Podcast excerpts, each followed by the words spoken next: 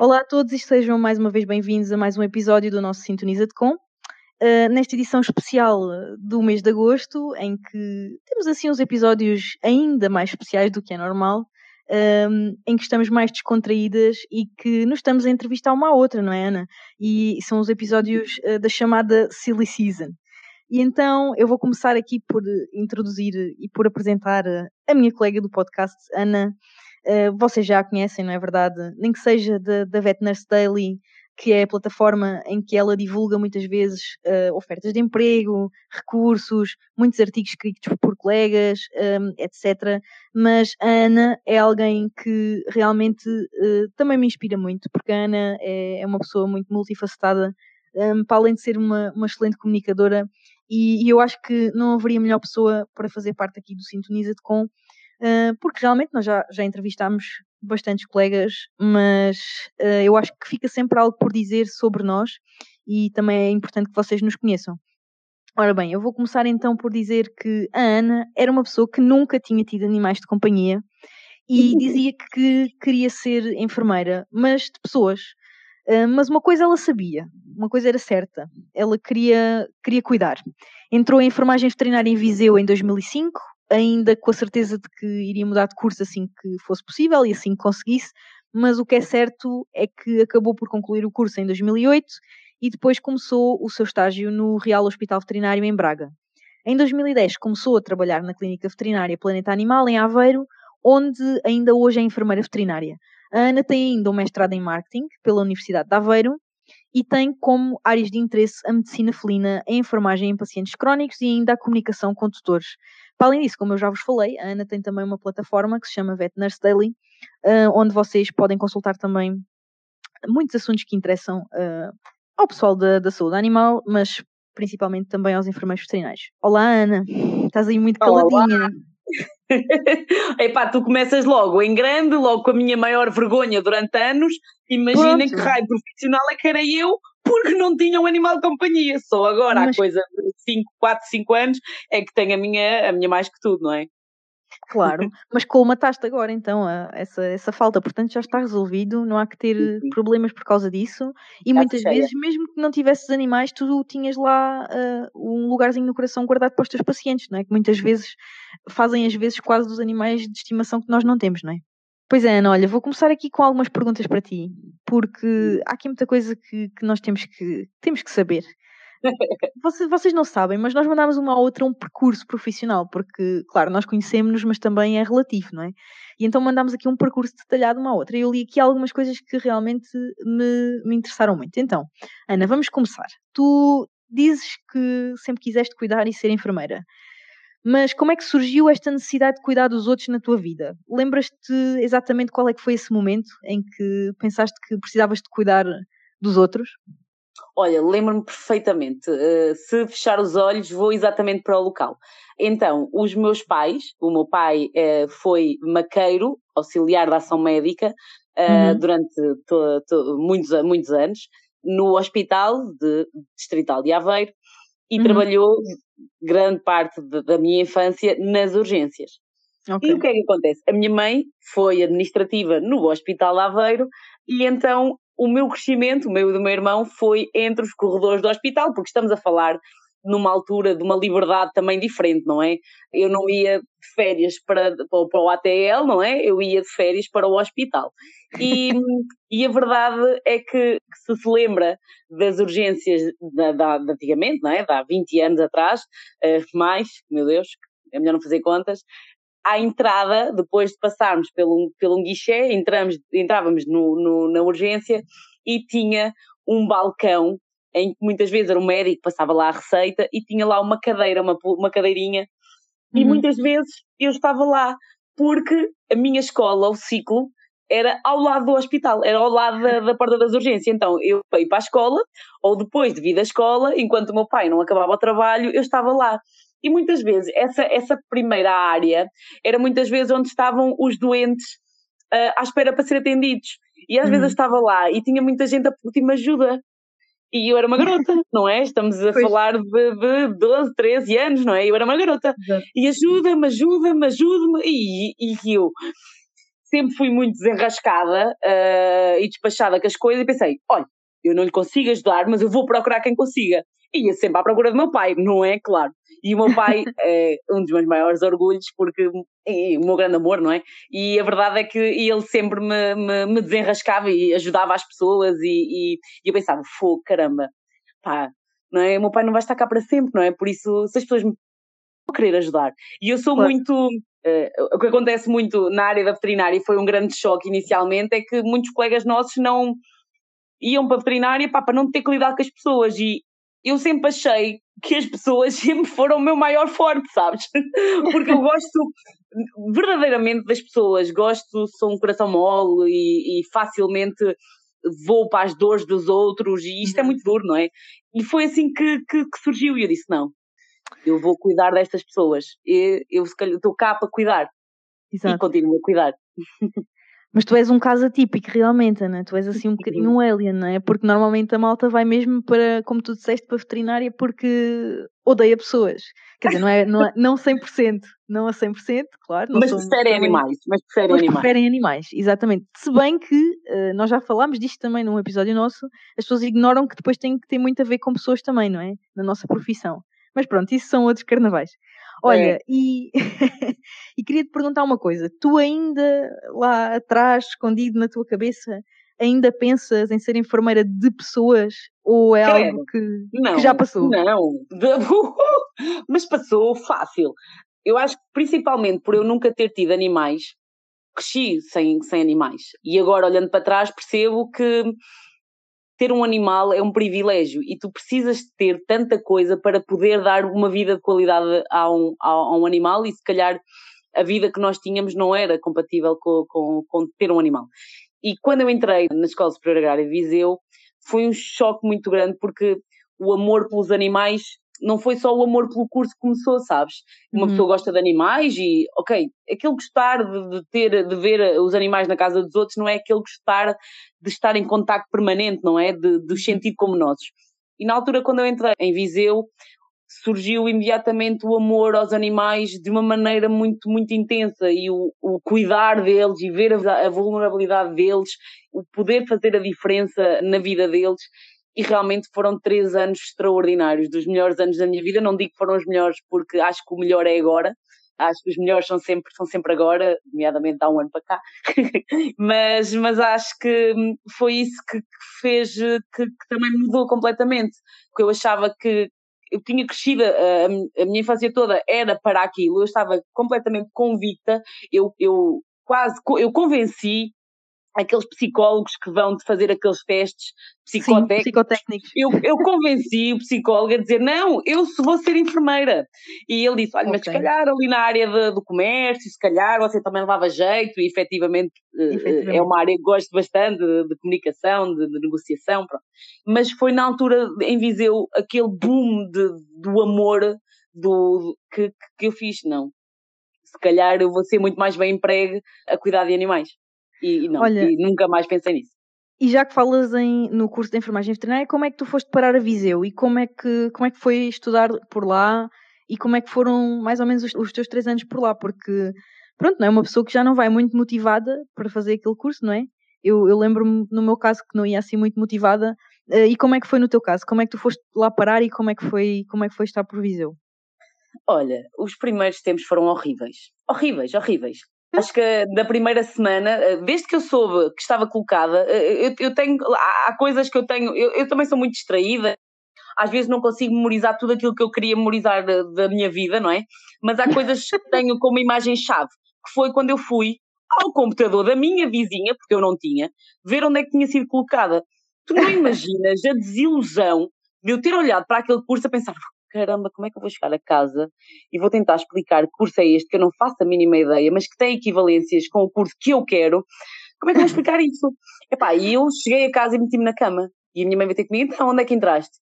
E eu, olha, entrei em Viseu. Ai, que bom! Porquê? Porque eu tenho família, a família da parte da minha mãe é toda de Viseu. Uhum.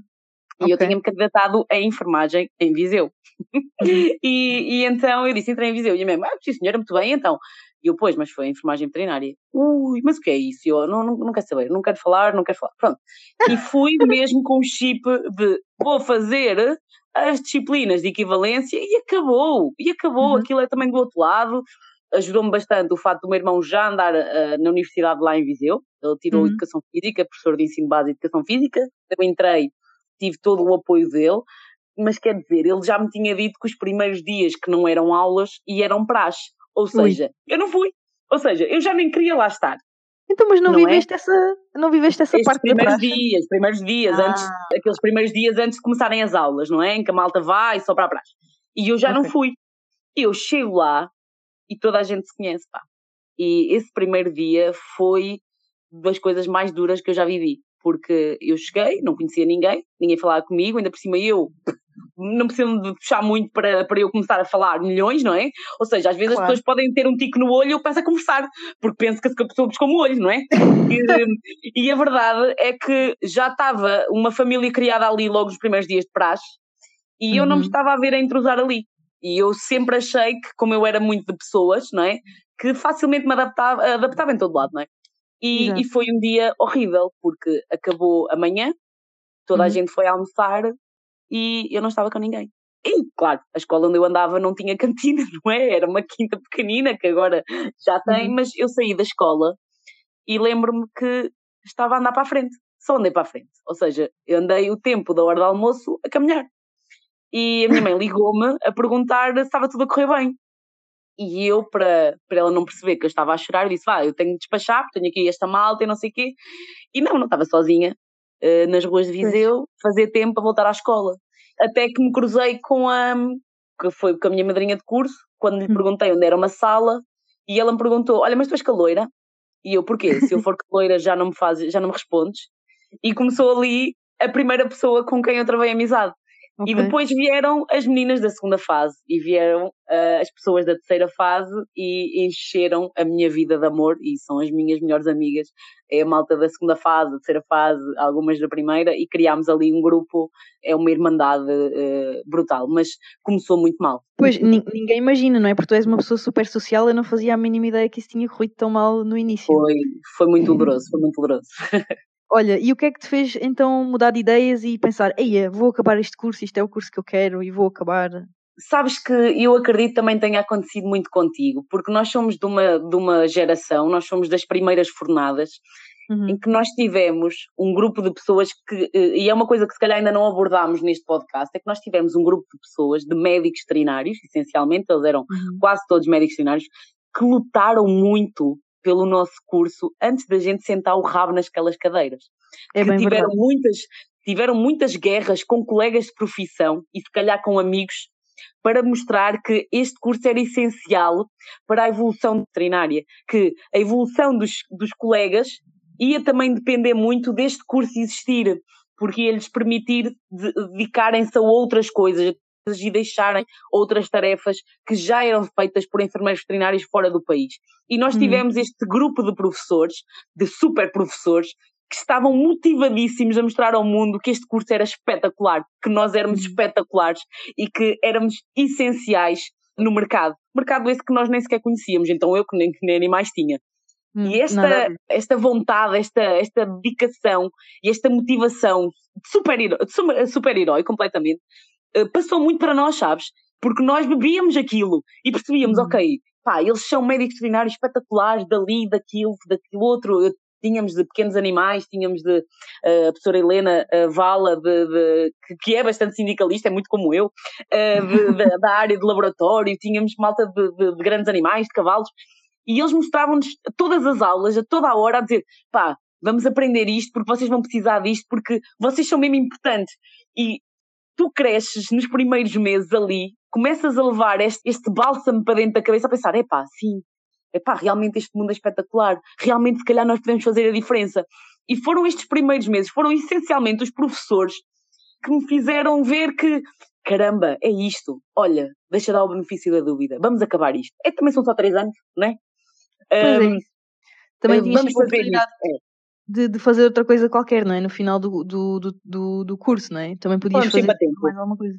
E foi essencialmente a, a, energia destes professores espetaculares, destas pessoas incríveis, que ainda hoje mantemos uma boa ligação, que me fez eh, olhar para esta possibilidade como, opá, e por que não, não é? Olha, uh, já viste aqui outra vez esta importância tão grande dos mentores e das pessoas que nos orientam e dos líderes, não é? Que nós estamos sempre a falar. Estamos sempre a falar. É verdade. Olha, e, e depois o, o, o, tempo na universidade foi realmente, como eu estava a dizer, foi dos melhores anos, porque encontrei as melhores pessoas que eu podia encontrar na vida. Bem, não te encontrei a ti, mas encontrei um bocadinho mais tarde, estás nesse grupo. Uh, a verdade é que uh, as minhas melhores amigas, nós temos um grupo, somos oito, e somos unha e carne, e realmente uh, foi lá que eu as encontrei. Por isso, mesmo que eu já não estivesse na área, porque eu tenho muito, cada vez mais, tenho muito esta ideia de que eu sou enfermeira veterinária de coração, mas se calhar de vocação até não sou. Se calhar uhum. até eh, teria capacidade para outras coisas, uhum. fora da, da parte técnica da, da, da, do enfermeiro, dos cuidados de enfermagem. Uhum. Mas uh, foi lá que eu encontrei as minhas melhores amigas, a família que eu escolhi, sabes?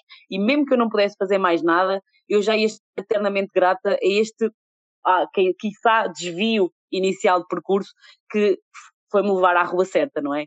E, e é. o espírito agrário é qualquer coisa de inexplicável. É verdade. Realmente só quem estuda numa, numa escola agrária é que sabe aquilo que é, né? As pessoas são muito unidas, nós conhecemos-nos todos, normalmente são escolas pequenas, conhecemos os funcionários, conhecemos os professores, não é? Há ali uma ligação muito, muito próxima, não é? Não é como se fosse numa universidade muito grande que tem variados cursos que não têm nada a ver uns com os outros, mas nós acabamos até por ter cadeiras um, que são simultaneamente cadeiras de outros cursos, não é? Que temos todos uhum. juntos e conhecemos-nos todos, não é? E é realmente uh, as coisas, uh, o que tu estavas agora a dizer de teres conhecido as tuas amigas, Ana, é muito importante porque realmente as coisas não acontecem por acaso. Olha, no meu caso, eu conheci o meu marido também e também não era para ter ido para a enfermagem veterinária, não é? Pronto. Viste a vida que tínhamos que se não, se não tivéssemos ido para a enfermagem veterinária. Realmente, fez. Quero imaginar. É verdade. Fez uma grande diferença em ambas as nossas vidas, realmente. Uhum. Olha, e, e, voltando aqui um bocadinho atrás, eu sei que, pronto, né, já, já toda a gente percebeu aqui que tu no início não querias nada com os animais, tu só querias era cuidar de pessoas, mas como é que chegaste à conclusão que, que querias trabalhar especificamente com pequenos animais e se uh, em alguma instância do teu percurso tu tiveste experiência com, com grandes, com espécies pecuárias? Tiveste alguma experiência ou nada? Zero? Tu estás aí por um caminho, tu sabes qual é a resposta. Então, imaginem, eu nunca tinha tido contacto com animais. Não, não era daquelas que gritava. Quem me conhece sabe. Bem, quem não me conhece só pela voz sabe que eu não sou daquelas que grito ao ver uma, uma, uma, uma aranha, vá. Mas nunca tinha tido animais, nunca tinha tido contacto diário com animais. E a Escola Superior Agrária de Viseu está efetivamente mais para, para pequenos animais. Tínhamos uma vaca, uh, uma, e tínhamos, ainda tínhamos um rebanhozito de, de, de, ovelhas e tal. E tínhamos as cadelas do senhor que tratava das ovelhas. Uhum. Espetáculo. E entretanto, quando estávamos a terminar o nosso curso, também já uh, uh, houve uma ninhada de Serra da Estrela que ficou lá e foram os, as grandes mascotes da, daquela escola, mas com, com o decorrer até das próprias cadeiras, é pá, a pecuária dava muito sono muito sono. Vou já dizer aqui, porque acho que são estas pequenas pérolas que também mostram um bocadinho aquilo que eu sou. Eu tinha um professor, o professor Fernando, ele não deve ouvir, por isso, olha, lembro que ele dava pecuárias e aquilo era logo às oito da manhã, pá, ou às oito e meia, epá, e era uma seca, só que eu às oito e meia já estou cheia de gás, eu, eu sou uma Marlin person, eu estava cheia de gás, epá, e como aquilo não me dava, não dava vontade nenhuma de estar atenta, eu conversava, conversava, conversava, e depois parava quando ele passava por mim, porque pensava eu, ah, eu falo baixo e ele nem sequer nota que eu estou cá. Claro que e não. uma aula, passou-se duas, à terceira ele diz, olha, se quiser eu não lhe marco falta e vocês que os vir. Porque era mesmo, era mesmo chato. E se calhar ele achava que eu também era mesmo muito chata por estar ali, por isso uh, uh, eu fui muito mais pelo aquilo que me dava mais uh, vontade de ver como é que era na prática, sabes? eu ia para as cadeiras que era pequenos animais e pá, isto na prática deve ser espetacular porque lá está, também no meu primeiro ano não havia grandes estágios durante o curso, as coisas também foram evoluindo, e então eu fui um bocadinho por uh, fazer aqui uma seleção, aquilo que eu não gostava tanto, não é? Uh, por, também porque não tive grande experiência, mas também uhum. a maneira como se faz pecuária porque a, a, a, proximidade, a relação que tu crias com este triângulo de tu, o animal e o dono, é, é ainda hoje aquilo que mais brilho mete nos olhos, não é? Pois também, tu se calhar não tinhas também muito uma experiência mais. Tu também não tinhas uh, animais de companhia em casa, não é? Mas, mas sempre, sempre estavam mais próximos do que os animais de pecuária, não é? Acabavam Exato. por se calhar estar um bocado mais próximos, porque se calhar não tinhas mesmo ideia nenhuma, tu não tens nenhuma ligação ao mundo rural, certo? Nada. Pronto. Nada. Ok. Mas já limpei um ouvido, vá, vamos lá. Não sou uma enfermeira veterinária assim tão fraca. Eu sei hum. que estou a dever, ainda tenho aqui uma promessa para ir para o Alentejo ser enfermeira de campo, não é? Vamos, Isto eh, ainda vai acontecer. mas efetivamente não temos, exatamente, Daniel, não temos que combinar com ele, mas efetivamente não tinha experiência nenhuma, não tinha conhecimento nenhum, não. Para teres uma ideia, eu, como íamos falar de cavalos e tudo mais, eu pensei assim, eu comecei a pôr todas as hipóteses, não é? Enquanto estava no curso, uh, de repente, aquilo, aquele curso não era, não era opção, e de repente começou a ser uma opção, e eu pensei, epá, mas e se eu for trabalhar com cavalos? Eu não posso ter medo deles. Então meti-me a fazer aulas de equitação. Olha, malhei, uh, dei cabo nos óculos, fazia lá umas coisas. Opa, mas tentei, tentei, mas depois pensei, pois se calhar não, né? Se calhar não, porque depois eles mordem e magoam e. Um tentei, pá. E depois lá está, foi por estas tentativas que uma pessoa vai se orientando para aquilo que é, se calhar, o mais próximo também do, do cuidar num, na, sua, na, uh, na sua forma mais prática e mais romântica da coisa, estás a ver? Uh, mais próxima também à medicina humana, não é? Exato. Mas olha, já fizeste mais que eu, que eu, uh, pronto, as pessoas não sabem, mas eu tenho muito medo de cavalos também. E, pronto, e nas aulas corria assim um bocadinho mal. E houve um colega, inclusive, o Daniel Justo, que era um colega de equinicultura, que era um curso que existia na, na Escola Agrária de Elvas. Uh, ainda hoje somos amigos. Daniel, se me estás a ouvir, outro Daniel, uh, um beijinho para ti. Uh, e que depois o Daniel entrou para a Engenharia Agronómica, mas o Daniel dava umas aulitas de equitação num, num, picadeiro lá na zona de Elvas. E um dia disse-me: Olha, vamos, trazemos o Delfim, o meu marido, para quem não sabe, e vamos experimentar aqui, aí mais umas, umas colegas nossas, e vamos experimentar aqui fazer um bocadinho de volteio. Bem, Ana, esquece nunca mais na vida. Eu tive, tive imenso medo. E o, o, o cavalo do volteio, não é? São aqueles cavalos com, com que os miúdos têm aulas de equitação, não é? São inofensivos, não é?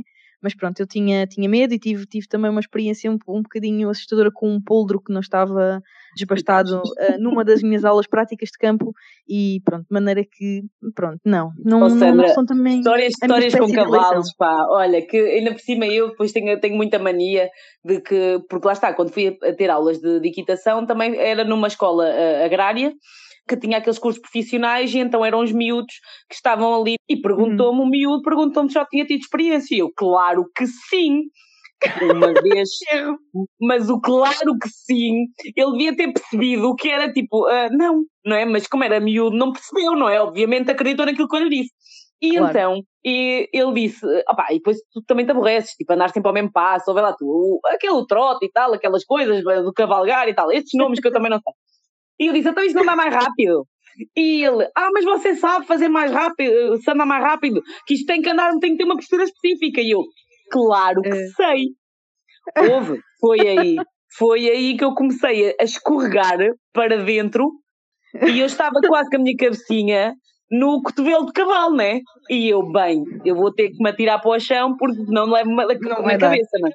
Se calhar não é o meu mundo. Não, não era definitivamente. Olha, e que nos desculpem as pessoas, as pessoas dos cavalos né, que nos estão a ouvir, também temos que convidar aqui alguém que, que nos venha falar um Sim. bocadinho mais deste mundo e que tenha uma paixão um bocadinho maior do que a nossa, não é? Por, este, por esta espécie. Porque São realmente... animais espetaculares, atenção, mas eh, efetivamente cada, cada macaco no seu galho, não é? Exatamente. Uh, ora, Ana, e depois, no final do curso, como é que, como é que foi depois? Tu sentias-te preparada para enfrentar o mundo laboral? Ou achas que tinhas ainda muitos medos? E quais é que eram os teus maiores medos? Olha, eu quando fui fazer o estágio curricular, eu tive a sorte de calhar no hospital onde trabalhava a minha madrinha de curso uhum. e onde trabalhava o namorado de uma das minhas melhores amigas. Uhum. Ou seja, eu, que eram também enfermeiros veterinários. E muito, muito amparada. Uh, também estagiei, como era um hospital, uh, quando fiz o, o estágio curricular, também tinha a companhia de dois, dois colegas, uma colega de curso que é a Andreia Lima, que trabalha na, é enfermeira veterinária há mil anos na Animed, no Hospital de Gondomar, uhum. e, o, e o Adérito Hortelã, uh, que foi meu colega também mais tarde na, na Associação de Enfermeiros Veterinários e trabalha na, na Alma, também há muitos uhum. tempo. E nós criámos ali uma equipinha espetacular. E eu sentia-me ali muito protegida, muito amparada, muito pronta para, para aprender coisas novas, sem julgamentos, passar informação sem medos, o que não se vê em todo lado, não é? Que há muita gente, e nós já falámos sobre isso, que acha que o partilhar o conhecimento vai ficar mais pobre. É, e não, é errado. É errado não é? E eu sentia-me ali bastante amparada. E nessa fase eu achava que, pá, pá, eu acho que me, se me pagarem para eu fazer isto, eu acho que até vou fazer bem. Só que depois, quando acaba o estágio curricular e eu come... acaba-se o curso, acaba tudo, não é? E eu vou mandar currículos, eu, pai, ninguém, ninguém me chama. Ninguém me chama. Eu tive aí quatro meses eh, lá está, quando falavas de mandar currículos em papel, eu também mandei uma carta de motivação.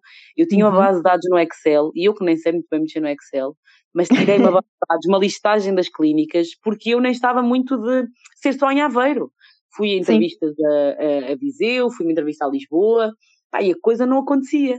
E eu pensei, ok, então isto não vai acontecer. Olha, foi giro, opá, até abrir esta janela, mas isto não vai acontecer. Eu não estava preparada para que as coisas não acontecessem. Exato. Porque apaixonei-me de tal maneira no, no curso que já não vi outra coisa, sabes? E, e depois pensei, não, pá, olha, vou começar a fazer outras coisas, vou mandar currículos, vou, olha, e arranjei trabalho como administrativa no Hospital Distrital de Aveiro de Pessoas. E eu era, era administrativa, ou seja, e era muito engraçado porque eu trabalhava no, no guichê de admissão no, das urgências, também trabalhava no guichê das consultas, rodava por vários sítios onde precisavam uhum. de mão de obra, não é? Exato. Uh, um, e, Eras a chamada parra para toda a uva, não é? Era, era, era, era. E depois era bem disposta e tal, a coisa corria bem com toda a gente, não é? Não Exato. havia problema. E então uh, adorei a experiência. Uh, eu tinha um colega, trabalhei com pessoas foram colegas dos meus pais. Eu também me sentia bastante amparada e eu gostava bastante de aquela coisa de o, o que, é, o que é que tu faças, epá, faz com tudo, faz com, com vontade. Se estás a, fazer, a ser enfermeiro, opá, dá tudo. Se estás a, numa caixa de supermercado, epá, dá tudo. Porque eu acho que é esta energia que tu trazes para o teu dia que vai dizer se realmente foi um bom dia ou não, não é? Obviamente ao longo dos dias, ao longo das semanas, ao longo dos anos, vais pensar, opá, não, não deveria estar aqui. Mas às vezes, superando essa parte, há que, há que aproveitar o, o facto de estarmos aqui, o facto de estarmos com outras pessoas, o facto de estarmos a, a viver e poder de, ganhar dinheiro para, para as nossas coisas. E gostei bastante, e, e na altura uh, conheciam-me e vinham tirar dúvidas comigo, chamavam-me enfermeira, ou seja, estava... Fiquei muito admirada porque eu tinha muito aquele medo de que porque quando nós acabámos o curso, surgiu uhum. mesmo a Ordem dos Enfermeiros, uhum. insurgiu-se para mudar o nosso nome, de, a nossa profissão. E eu estava com bastante receio, porque eu era efetivamente enfermeira veterinária e estava a trabalhar com enfermeiros num hospital de medicina humana.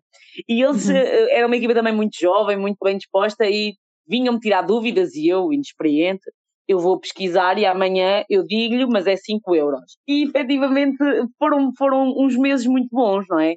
mas eu achava que pá, não podia ser só aquilo, não é? Claro.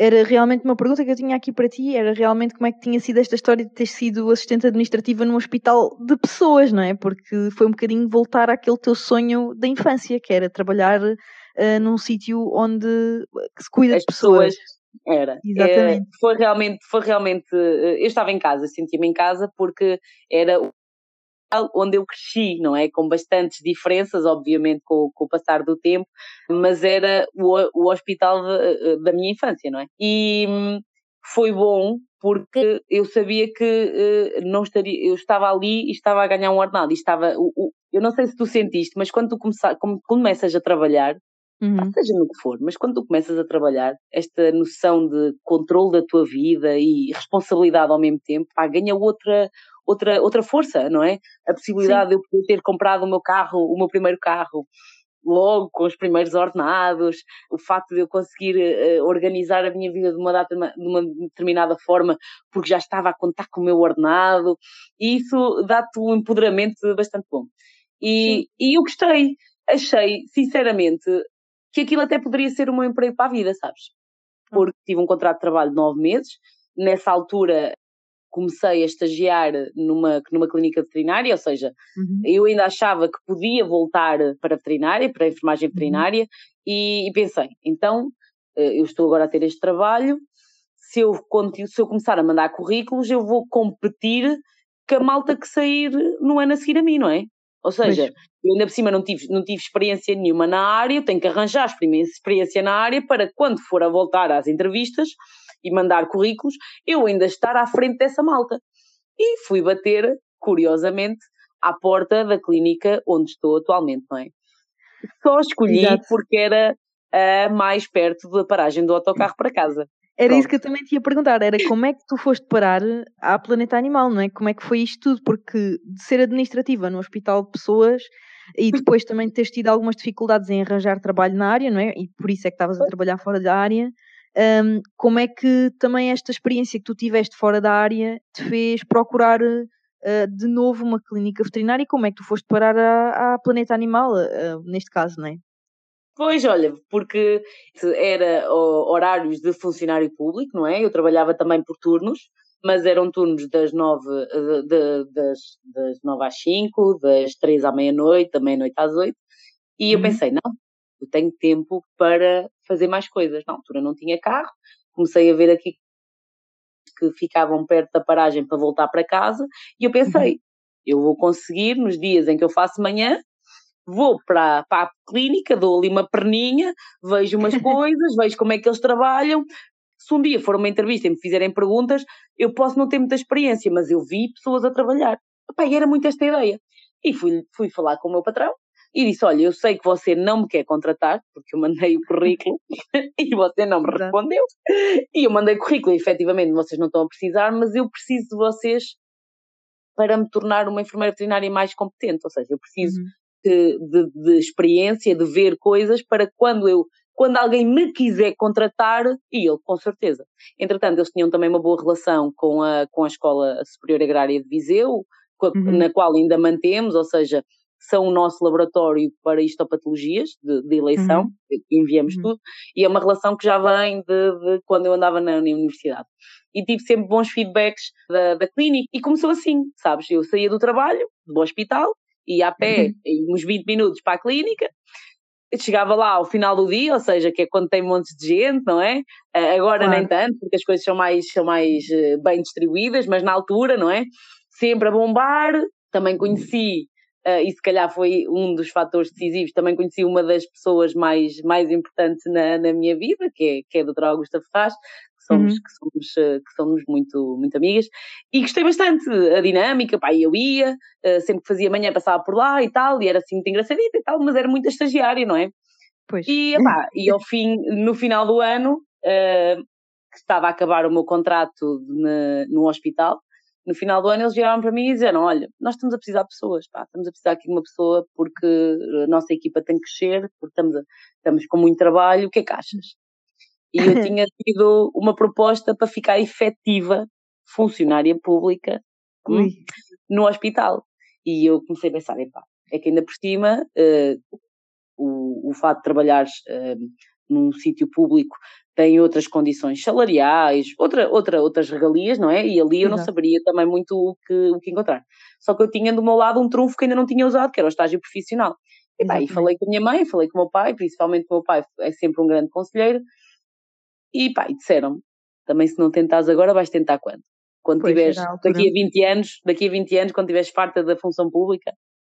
E pois. eu, pronto, pá, é o que tem que ser, é agora. Se também não der, olha, volta-se a estar a zero, também não se perdeu assim tanto. E comecei, e, fui, e, e foi o que aconteceu. Agradeci muito e realmente uh, as pessoas com quem eu me cruzei como administrativa e, e fui muito feliz lá. E, mas depois, já pá, decidi, olha, vamos lá ver. E olha, e ainda lá estou. E já viste como às vezes a vida nos põe estas eh, decisões assim em cima da mesa e tu tens que decidir ali naquele momento. E se calhar se tivesses decidido de outra forma tinha, tinha sido completamente diferente o teu percurso, não é? Completamente diferente o percurso e a própria vida, sabes? Enquanto pessoa. Sim. Acho que Sim. Eh, faz muita diferença eh, com quem te cruzas, não é? Com quem, com quem tu estás, com quem. Pronto. É a vida, não é? Essa é a vida, não é? Exato. Olha, e como é que é hoje o teu dia a dia na clínica? Conta-nos assim um bocadinho, porque há, há, alunos de enfermagem veterinária a ouvir, há estagiários, há pessoal que só trabalhou em um hospital, há pessoal que não trabalhou claro. nunca num hospital, e, e, eu acho que é sempre interessante ouvir como é que, como é, que é o, dia, o nosso dia a dia uh, pronto, nos nossos locais de trabalho. Atualmente estou uh, essencialmente na, na parte de trás, ou seja, estou apoio consulta, ou seja, no apoio ao médico para ele precisar fazer algum, algum tipo de tratamento, algum, algum exame, no apoio eh, pontualmente também no apoio à cirurgia, porque no meu turno normalmente já não há tantas cirurgias, é sempre as cirurgias são feitas no período da manhã, mas estou essencialmente ali no, no, no cuidado, o, internamento é o meu domínio. Pronto, uhum. basicamente, uhum. quando, quando, quando eu estou, tento que eu saiba de tudo, controlar todos os nossos pacientes, porque lá está, aquela ideia que tu tens de que uma clínica tem três ou quatro jaulas, pá, uh, pá não, não é. Uhum. e tenho, tenho o privilégio de estar numa clínica veterinária que tem para além de ter uma carteira muito boa de clientes, ter uma, uma casuística muito grande, tem, temos bastantes recursos em termos de meios auxiliares de diagnóstico, os nossos médicos também são bastante competentes em várias áreas, de ortopedia, em cardiologia, um, em oncologia e exóticos, ou seja, acabamos por ver várias coisas também graças às competências dos nossos pares, não é? Essencialmente o meu dia a dia é o cuidado dos pacientes, dos pacientes internados, toda a uhum. comunicação que é necessário fazer com laboratórios, com, com tudo e depois uh, o apoio aos médicos nas tarefas que eles, que eles, que eles precisam. Tenho também uma, uma área que gosto muito, lá está, gosto é de pessoas. Hum, os meus, os meus, tenho um projeto dos meus pacientes crónicos são os meus, os meus favoritos. Se nós pudermos ter pacientes favoritos, os meus pacientes favoritos são os crónicos, são essencialmente os, os renais. e porque passam muito tempo connosco, uh, passam muito, muito, tempo, muito tempo ou no internamento ou depois na, nas, na, nas fluidoterapias que vão lá pontualmente fazer, nos exames uhum. de controlo. Hum, é uma, uma relação muito próxima que tu crias com, com os pacientes crónicos. Então acabamos por tentar ter este, este de pacientes e os seus donos uh, próximos de nós, saber sempre se está tudo ok. E depois também faço algumas consultas de, de enfermagem, de avaliação de duras, de uhum. pensos, de avaliações nutricionais.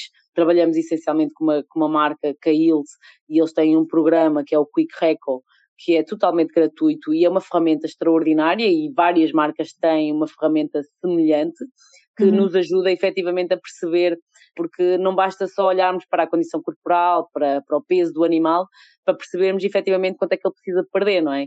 E se nós tivermos esta uma ferramenta em que o dono possa levar para casa escrito o que é que ele tem que perder, quanto tempo é que é estimado que seja normal o animal perder, mais facilmente nós conseguimos bons resultados, mas não é fácil.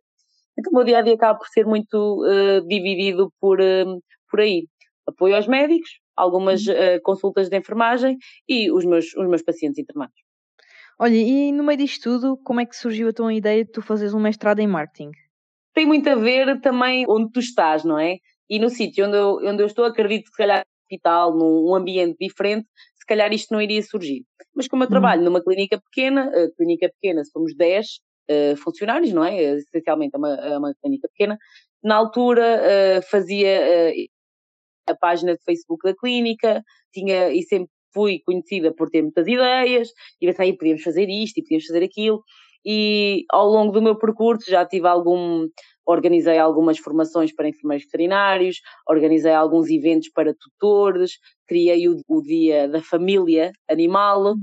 em que tivemos palestras, tivemos trampolins, tivemos uh, uh, associações, tivemos pizza grátis, um, e num evento em que as pessoas. Nas festas dos enfermeiros. por ir. As pessoas iam à clínica para se divertir. E foi, foi um grande sucesso. E então foi surgindo esta a materialização de algumas ideias levaram-me a tentar, olha, se calhar podia saber um bocadinho mais. Tu achas sempre que, que podes saber mais? Sempre, eu sempre vi as coisas como isto estica tudo, né? E nós conseguimos aprender mais, eh, é bom eh, para nós, enquanto pessoas. A primeira coisa, essencialmente, quando vamos fazer uma formação, não é tanto aquilo que, pelo menos a minha primeira, a minha primeira abordagem, não é tanto aquilo que eu posso aplicar, mas aquilo que eu vou ser melhor, que eu vou ser, que eu vou crescer, saber uhum. isto, não é? E, e, foi muito neste sentido, porque entretanto também tinha algumas, algumas atividades uh, paralelas com o trabalho de enfermagem e era a gestão da, das redes sociais, e estava muito a entrar nas redes sociais e o marketing digital na nossa vida e pensei, olha, uhum. pô, tenho uma universidade brutalíssima à porta de casa, vou-me candidatar. E assim foi. E também foram uns grandes anos com, com malta nova, já não era assim tão nova, e foram dois anos também muito, muito proveitosos. E olha, e em que ponto da tua vida também é que surge a Vet Nurse Daily? Em que tu tiveste assim necessidade de criar uma plataforma que se transformasse numa comunidade de enfermeiros veterinários? Sabes que ela anda um pouco mais uh, sossegadita, não é? Mas eu na altura, quando, porque também surgem outras coisas e tu se calhar estás numa fase de vida em que não tens tanto tempo para te dedicar a algumas coisas, mas surgiu muito no início, quando eu achava, e continuo a achar, que a malta não se liga o suficiente, não se protege uns aos outros, não, não tem esta noção de que juntos parecemos maiores, que efetivamente somos, não é? E foi, foi muito nesse sentido que a página surgiu, de, de juntar ali uh, quer as ofertas de emprego, que é aquilo que é o mais visível atualmente, quer alguns recursos que facilmente uma pessoa registra-se com o nosso com o e-mail e recebe uh, mensalmente ou diariamente na nossa caixa de correio, coisas uhum. que, fazendo a, a, certa triagem, há coisas muito, muito interessantes, muita formação gratuita, muita, muita, muito conhecimento gratuito. Foi muito nesse sentido e de, de dar voz aos enfermeiros veterinários, ou seja, eu andava, enfermeiros veterinários e outros colegas, eu basicamente andava a correr atrás das pessoas a dizer, ei pá, podia escrever um artigozinho para mim. E eu corria atrás de todos, de todos. Não era só os meus colegas de trabalho. Tive, tive a Augusta Ferraz lá, muito custo, tive que chorar muito. Mas depois eu olhava para colegas, às vezes falávamos em congressos, e eu disse, pá, tu eras a pessoa ideal para fazer aqui um textinho sobre isto. Oh, para quê? Alguém vai ler? Eu disse, olha, eu vou ler. Se calhar outras pessoas que vão ler e dás a tua opinião sobre, sobre este tema. E a verdade é que está mais que na altura de nós validarmos e nós acreditarmos no trabalho dos nossos pares, porque claro isto não é uma competição, é uma aprendizagem, eh, isto é uma, uma aprendizagem junta, não é? E se eu tenho um colega que trabalha em hospital e tem muito mais experiência com determinadas, por exemplo, uh, situações de urgência que eu não tenho, então eu tenho é que ir beber daquela fonte. E depois eu achei, achei mesmo que as pessoas iam ter o gosto de escrever alguma coisa que lhes interessasse, não é? Uhum. Ou seja, e as outras pessoas iam ter acesso àquela informação gratuita. Pronto. E então surgiu muito por aí, de unir essencialmente as colegas. Já fazia falta, não é? Um, um sítio onde as pessoas pudessem interagir umas com as outras, não é? E partilhar claro. também as suas opiniões tem surgido mais, não é? Tem, temos mais casos e a própria associação também faz um, um trabalho excelente uhum. para, para dar este conhecimento, para dar as ferramentas, para unir a malta. Olha, e nós já vimos que tu tens aqui muitas facetas, não é? Tu és a Ana enfermeira veterinária, tu és a Ana uh, mestre em marketing, tu és a Ana comunicadora, tu és a Ana uh, em tempos administrativa, tu és. uh, exato, és a Ana gestora de, de, de, da página Veterinary Daily. E olha, tu algum dia pensas em mudar de vida em termos profissionais? Eu digo mudar em termos profissionais, mas pode ser tanto trabalhar num ambiente diferente, como por exemplo passar para um ambiente hospitalar, ou em algo que não tenha nada a ver com a veterinária? Alguma vez pensaste nisso? Ou pensas ah, nisso? Já. Cada vez mais, eu não sei se se passa contigo, não é que eu me sinta velha, mas, e sinto-me cada vez mais, mais capaz e, e, fisicamente forte, mas cada vez penso mais que se calhar quando eu tiver 50 anos não vou ter a mesma destreza para fazer aquilo que eu faço agora de uma maneira uhum. autónoma. Uhum. E preocupa-me bastante, porque o facto de eu ser bastante desenrascada faz com que, que se calhar uh, eu trabalhe, porque é uma clínica pequena e cada um tem o seu posto de trabalho e tem a sua tarefa uhum. específica, uh, acabo por ter bastante trabalho solitário, ou seja, estar sozinha a fazer certas coisas. E isso faz que seja fazer as coisas à minha maneira e depois fica a pensar que se calhar daqui a 20 anos, se calhar não vou ter paciência, não vou ter força para uhum. fazer aquilo que eu acho como deve ser feito. E isto preocupa-me, mas preocupa-me efetivamente o lugar dos mais velhos na veterinária. Sim. Porque Sim. não é uma coisa, porque lá está, a nossa profissão também é tão nova que hum, tu não vês um enfermeiro veterinário de 50 anos. Não, porque tu vais ser esse enfermeiro veterinário. Não, tu vais ser esse enfermeiro veterinário. Ou seja, o desbrevar terreno, os primeiros a ir para o curso, Sandra, já viste? É, vamos ser os primeiros a, a chegar com 50 anos a fazer este trabalho, por isso a evolução da nossa profissão vai se fazer também connosco e com as nossas escolhas.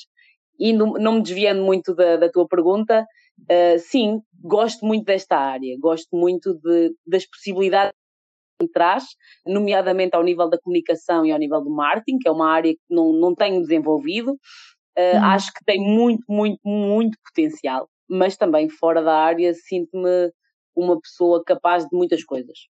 Mas uh, os animais e o relacionamento com, com os tutores ainda é aquilo que me, que me move. Pois é, mas realmente eu também já manifestei essa preocupação, até acho que foi na. falámos sobre isso na, na entrevista para a veterinária atual, uh, que me foi perguntado também o que é que hum, me preocupava no futuro da enfermagem veterinária, e para mim é essencialmente isso: é, é a evolução quando nós formos pessoas, pronto, mais velhas, não é? Porque nós vamos envelhecer, não é? E o que é que nós vamos fazer? Nós não podemos como tu já disseste, carregar animais de 30 quilos, nós não podemos andar, não é à luta, não é? Mas não podemos andar à luta com gatos agressivos, entre aspas, não é? Nem com cães agressivos, porque já não temos destreza física nem capacidade que tínhamos quando tínhamos 20 anos, não é? Um, reflexos também. Reflexos, etc. E, e realmente preocupa-me um bocadinho uh, qual é que vai ser o nosso lugar uh, nas nossas empresas, mas eu acho que também passa muito por nos darem um bocadinho de uh, um lugar de destaque no, em termos de gestão, em termos de organização de, da estrutura das equipas, em termos de uh, seleção de novo pessoal, por exemplo, de fazer uh, entrevistas, etc., de recrutamento, trabalhar em termos de controle de qualidade, que é uma coisa que os enfermeiros aqui na Alemanha, pelo menos no hospital em que eu trabalho, há uma enfermeira que só se dedica ao controle de qualidade e essas questões mais burocráticas e muito ao recrutamento também de pessoas, e é uma pessoa também que já tem 40 e poucos anos, e, e, eu acho que isso realmente vai ter que ser o caminho. E também um bocadinho ensinar as pessoas, não é? Eu acho que os enfermeiros também vão ter que ter cada vez mais esse papel nas, nas nossas empresas e nos sítios onde nós estamos inseridos. Porque hum, nós temos arcabouço, não é? Temos, temos experiência, não só uh, teórica, mas prática, não é? Pelos anos de, de trabalho que já tivemos. Eu acho que tem que ser um bocadinho nesse sentido, tem que se também uh, lutar um bocadinho nesse sentido. Mais uma vez, acho que vamos ser nós que vamos ter que arrombar essas, essas portas, não é? Porque muitas vezes um, há algum terreno que nós temos que desbravar, como tu já disseste. Olha, Ana, e, e depois, quando te sobra assim um bocadinho de tempo, que não deve ser muito, não é? Porque tu fazes muitas coisas, o que é que tu fazes nos teus tempos livres? Porque isto é sempre aquela pergunta da praxe que nós fazemos a toda a gente, não é? andei a fazer contas ao, ao meu tempo, quanto é que vale o meu tempo, o que é que eu posso fazer com o meu tempo que seja valioso, que me distraia, que me enriqueça, quer a carteira, quer a mente, uhum. e que faça com que as 24 horas passem mais rápido. E, e surgiu a oportunidade de, de dar formação no curso de auxiliares de medicina veterinária, e uhum. antes eu, eh, eu via com algum, algum, alguma desconfiança, porque uh, também pela questão de nós falarmos com a que às vezes não há esta separação clara do que é a tarefa de um e de outro, porque também tem muito a ver uhum. com quem gera as próprias clínicas e os auxiliares que já vêm antes de nós sermos formados, toda esta conversa que nós já tivemos num, num episódio, mas depois pensei, uhum. então se eu tenho algum prurido com isso, eu acho que eu tenho alguma coisa a dizer, então eu, se calhar sou a mais indicada para formar estas pessoas, para lhes uhum. dizer então quais são as suas tarefas e que são extremamente importantes. Para que tudo funcione bem, temos que saber o nosso lugar, fazer bem as nossas tarefas e perceber que um exemplo que eu dou muito em, em formação é que podem achar que não têm grande responsabilidade, mas vocês vão levar um animal à rua e ele faz um cocô preto isso é um animal que só faz só, só defeca na rua, o médico nunca vai saber que ele defeca daquela, daquela cor e que se calhar vai orientar o, próprio diagnóstico dele e o próprio tratamento do animal uhum. de uma uhum. maneira diferente. Exato. Parecem coisas simples, mas Sim. são extremamente importantes. Desde o ano passado tem-me ocupado bastante as horas, porque, pensa, é porque é uma coisa bastante exigente, ou seja, preparar aulas, preparar eh, apresentações, preparar testes, preparar fichas de formação, preparar aulas práticas, mas uhum. uh, gosto muito de fazer presentes personalizáveis. Adoro.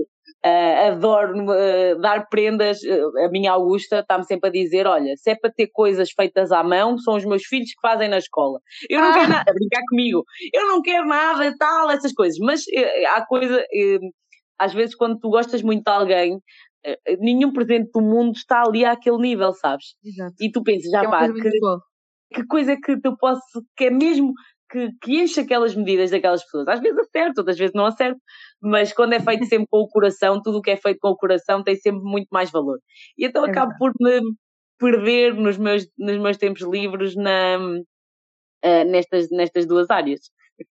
Ou seja, uma é trabalho, não é? A bem dizer. A É, formação. é, é, é, obviamente, se tem retorno financeiro, é, é trabalho. É. Olha, Ana, e aqui para terminar, só mais duas perguntinhas.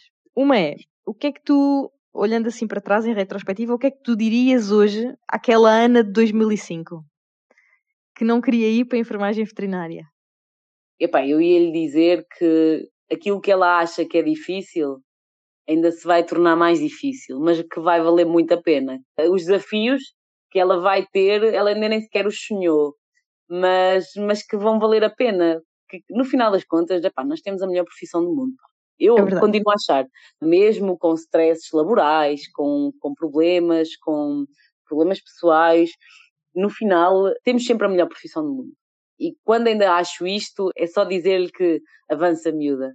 Podes não perceber nada do que está aí, podes nunca ter tido um animal na vida, mas não vai parar. não te vai parar isso. E agora já tenho uma gata e um cão.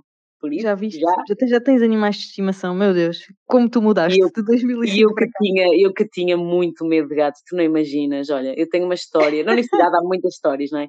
Ai, não tínhamos posso. que dar banho, tínhamos que dar banho a um gato. Opá, e as miúdas levavam, traziam da associação, bichos e tal, opá.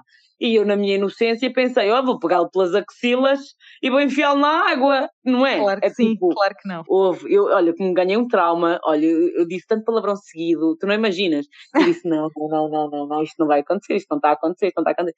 Tinha montes de medo. No meu estágio, pa- parecia que todos os gatos eram agressivos. A sério, eu às vezes passava na jaula, perto da jaula, e ele atacava e eu pensei, não, eu nunca na vida vou conseguir tirar um gato desta jaula. Nunca, nunca. Uma vez estavam a segurar num animal agressivo. Uma ajuda que é preciso. Eu fui chamar ajuda e eu não voltei. A mim Sandra. não, por favor. Pensaste tu, E né? eu, e eu não voltei. E eu, mas depois, já no, no planeta animal, eu pensei: olha, estou aqui sozinha, o médico precisa de mim para, para segurar nos animais, opá, eu tenho que superar este medo. E opá, eu, eu tinha pesadelos.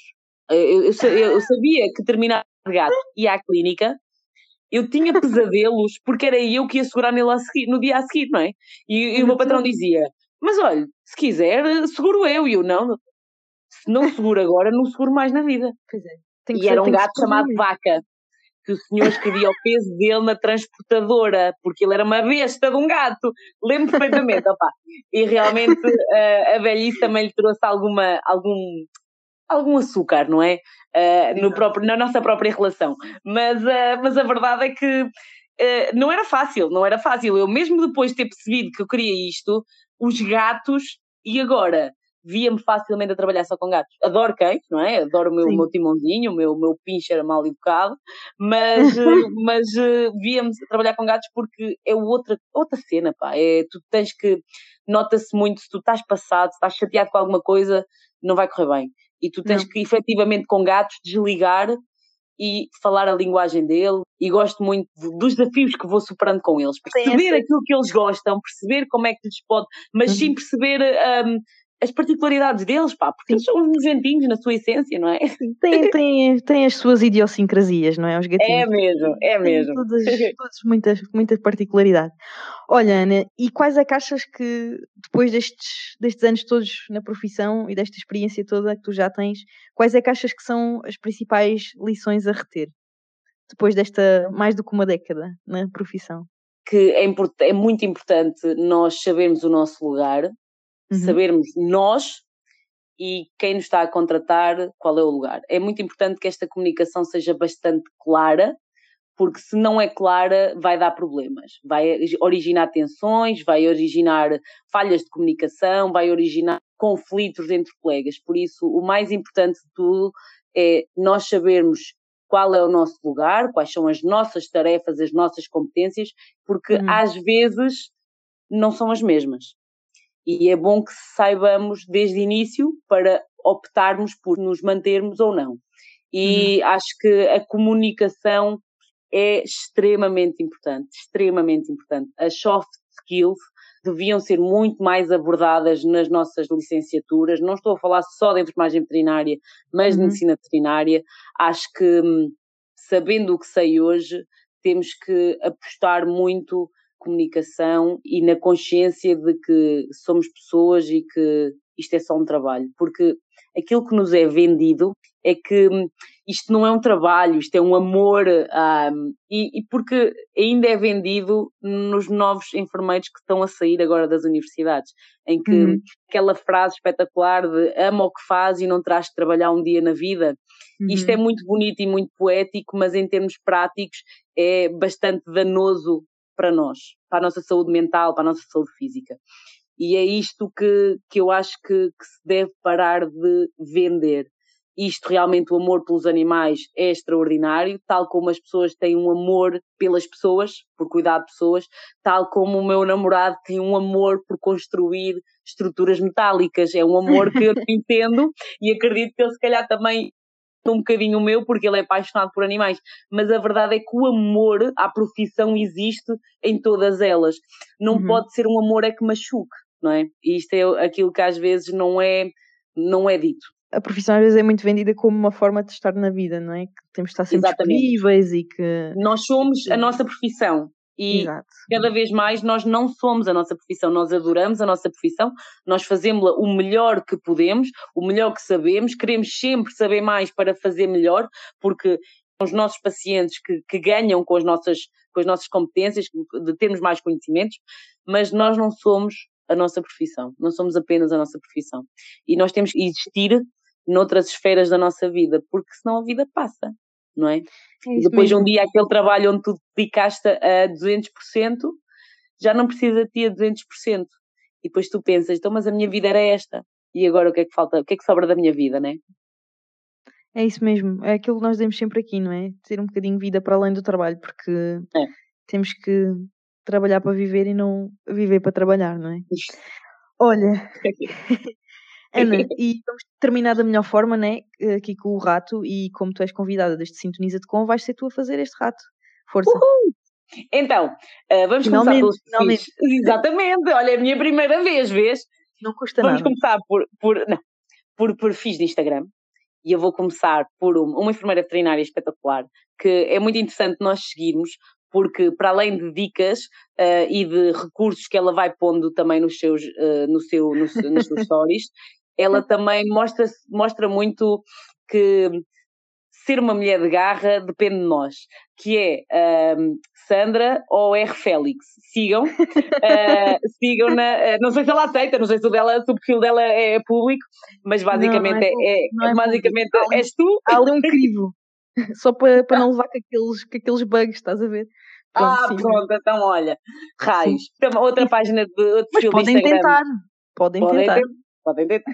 Outro perfil do, do, do, Instagram que eu sigo é um coach que é o Pedro Vieira, ponto oficial. É muito interessante a, as, as formas como ele, os coaches uh, abordam a vida e as várias situações que existem.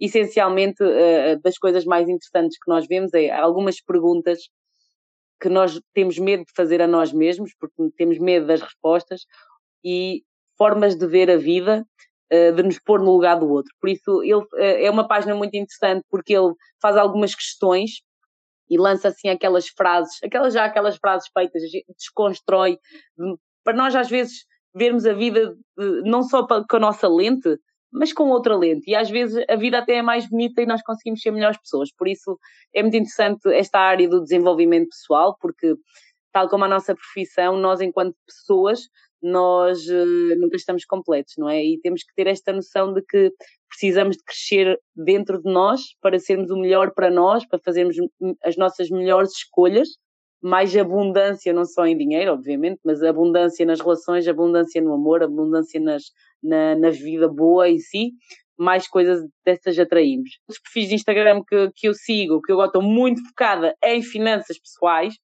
é a grandiosa Bárbara Barroso, tá bem? Ela é especialista em finanças pessoais. Se vocês forem ao perfil dela, vocês vão reconhecer a cara dela de imediato, porque ela aparece na televisão com muita frequência para falar de finanças e ela consegue traduzir de uma maneira simples aquilo que já nos devia ter sido explicado na escola sobre finanças, sobre uh, a importância da poupança, a importância do investimento, a importância de conhecer as coisas e de usar o nosso dinheiro da melhor maneira, seja ele pouco ou seja ele muito. Uh, outro perfil que eu comecei a seguir são duas, são duas mulheres, que é Finanças no Feminino, que uhum. também aborda muito este tema das, das finanças pessoais e, e muda muito o nosso mindset. Eu acho que nós, principalmente mulheres, estamos muito orientadas para hum, as coisas uh, não lidar com dinheiro ou não tomar decisões relacionadas com dinheiro, mas a verdade é que isso já era e nós somos uh, independentes e o nosso dinheiro nós fazemos aquilo que quisermos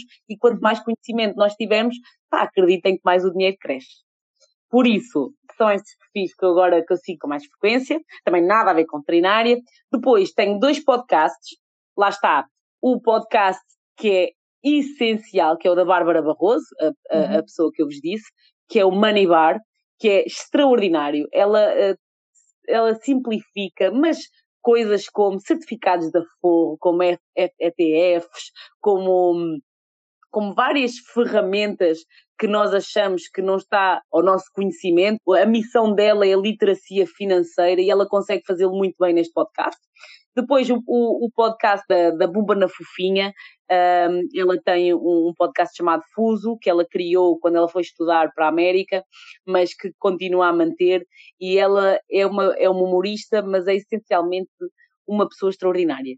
Uhum. E fala de temas extraordinários. Nós já falámos aqui dela quando quando falámos do síndrome do impostor, em que ela teve uhum. uma, uma série de, de, episódios em que falava sobre os fracassos de pessoas uh, conhecidas por, serem, por terem sucesso. Uhum. E o FUS também é uma outra abordagem dela à, àquilo que, que, que a rodeia.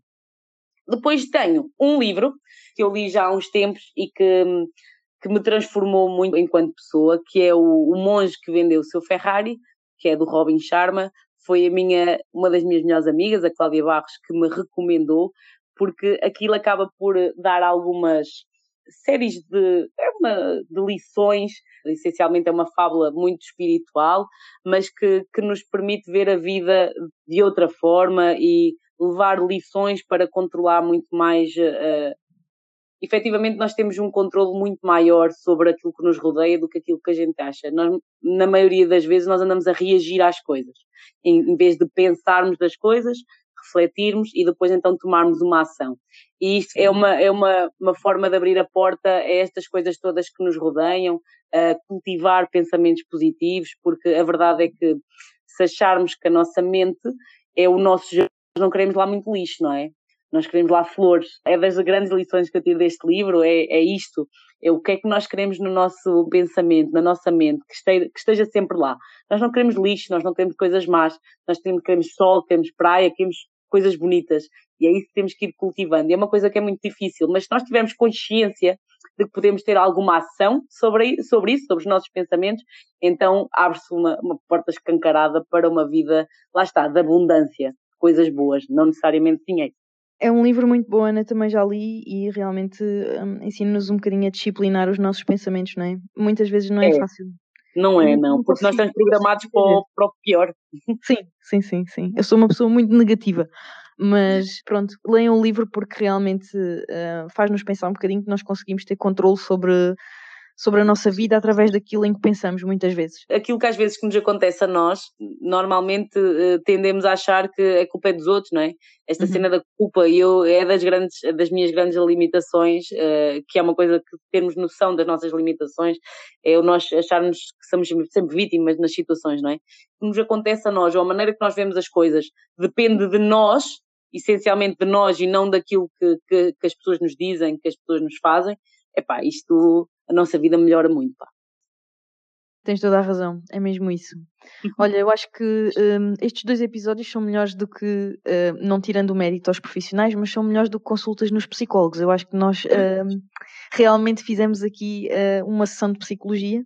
É. Mas olha, Ana, obrigada por, por este bocadinho. Eu gostei muito de estar à conversa contigo. Realmente és uma pessoa que eu tenho a certeza que tu inspiras muitos colegas, mesmo que eles não digam, mesmo aqueles que estão próximos de ti, alguns já te terão dito com certeza, tu inspiras muita gente, porque tu és uma pessoa com, com muita força e fazes tanta coisa diferente e és tão boa em tantas variáveis diferentes da tua vida. Hum E é, uma, é, verdade, é verdade. Eu acho que sim, acho que tu tens, tens talento para muita coisa. Uh, há uma coisa que eu invejo em ti, eu já te disse, é a tua capacidade de saber lidar bem com pessoas e de comunicar. Eu acho que não tenho, não tenho essa, essas soft skills. Não Tudo é uma se coisa... aprende. Tudo se aprende. Uh, às vezes é um bocadinho inato, eu acho que há certas coisas que nascem um bocadinho com a pessoa. Mas de qualquer das formas, fica aqui só esta nota que que pronto, que, que te tenho em muito boa conta, digamos assim. Uh, não, que, que, que és uma pessoa que vale a pena seguir. E já agora, mais uma sugestão para o rato, não é? Sigam, não, sigam não, a Ana não. Seco. Sigam a Ana Seco no, no, Instagram também, porque ela também vai, vai, vai dando lá as suas opiniões e realmente muitas vezes também nos faz pensar um bocadinho. Obrigada, Ana, mais uma vez por ter estado aqui connosco todos e espero que estes dois episódios da Silly Season não sejam silly episodes, que façam sentido às pessoas que nos estão a ouvir e que tenhamos cada vez mais pessoas aqui que igualmente nos vão inspirando e, e que façamos a diferença. Nem que seja a alegrar um bocadinho o dia de algum dos nossos colegas que têm, esteja um bocadinho mais cabisbaixo na sua, na sua viagem de regresso a casa. Já temos visto que muitos deles ouvem, ouvem os nossos episódios nas, nas viagens para e do trabalho para casa e realmente ficamos muito contentes pelo feedback que nos enviam e, e estamos muito gratas também por termos este sítio onde podemos conversar um bocadinho, não só sobre a nossa profissão, mas também sobre, sobre as nossas experiências e sobre os nossos pontos de vista e é realmente um, um aqui um local de, de encontro muito importante já. Obrigada, Ana, mais uma vez. Obrigada, Sandra. Realmente isto é tudo menos Chile, não é? é sempre um privilégio poder estar à conversa contigo e trocar, trocar ideias e sentirmos-nos mais ricos no final, não é? E muito obrigada por nos ouvirem. Se tiverem sugestões, já sabem, em setembro voltamos em força.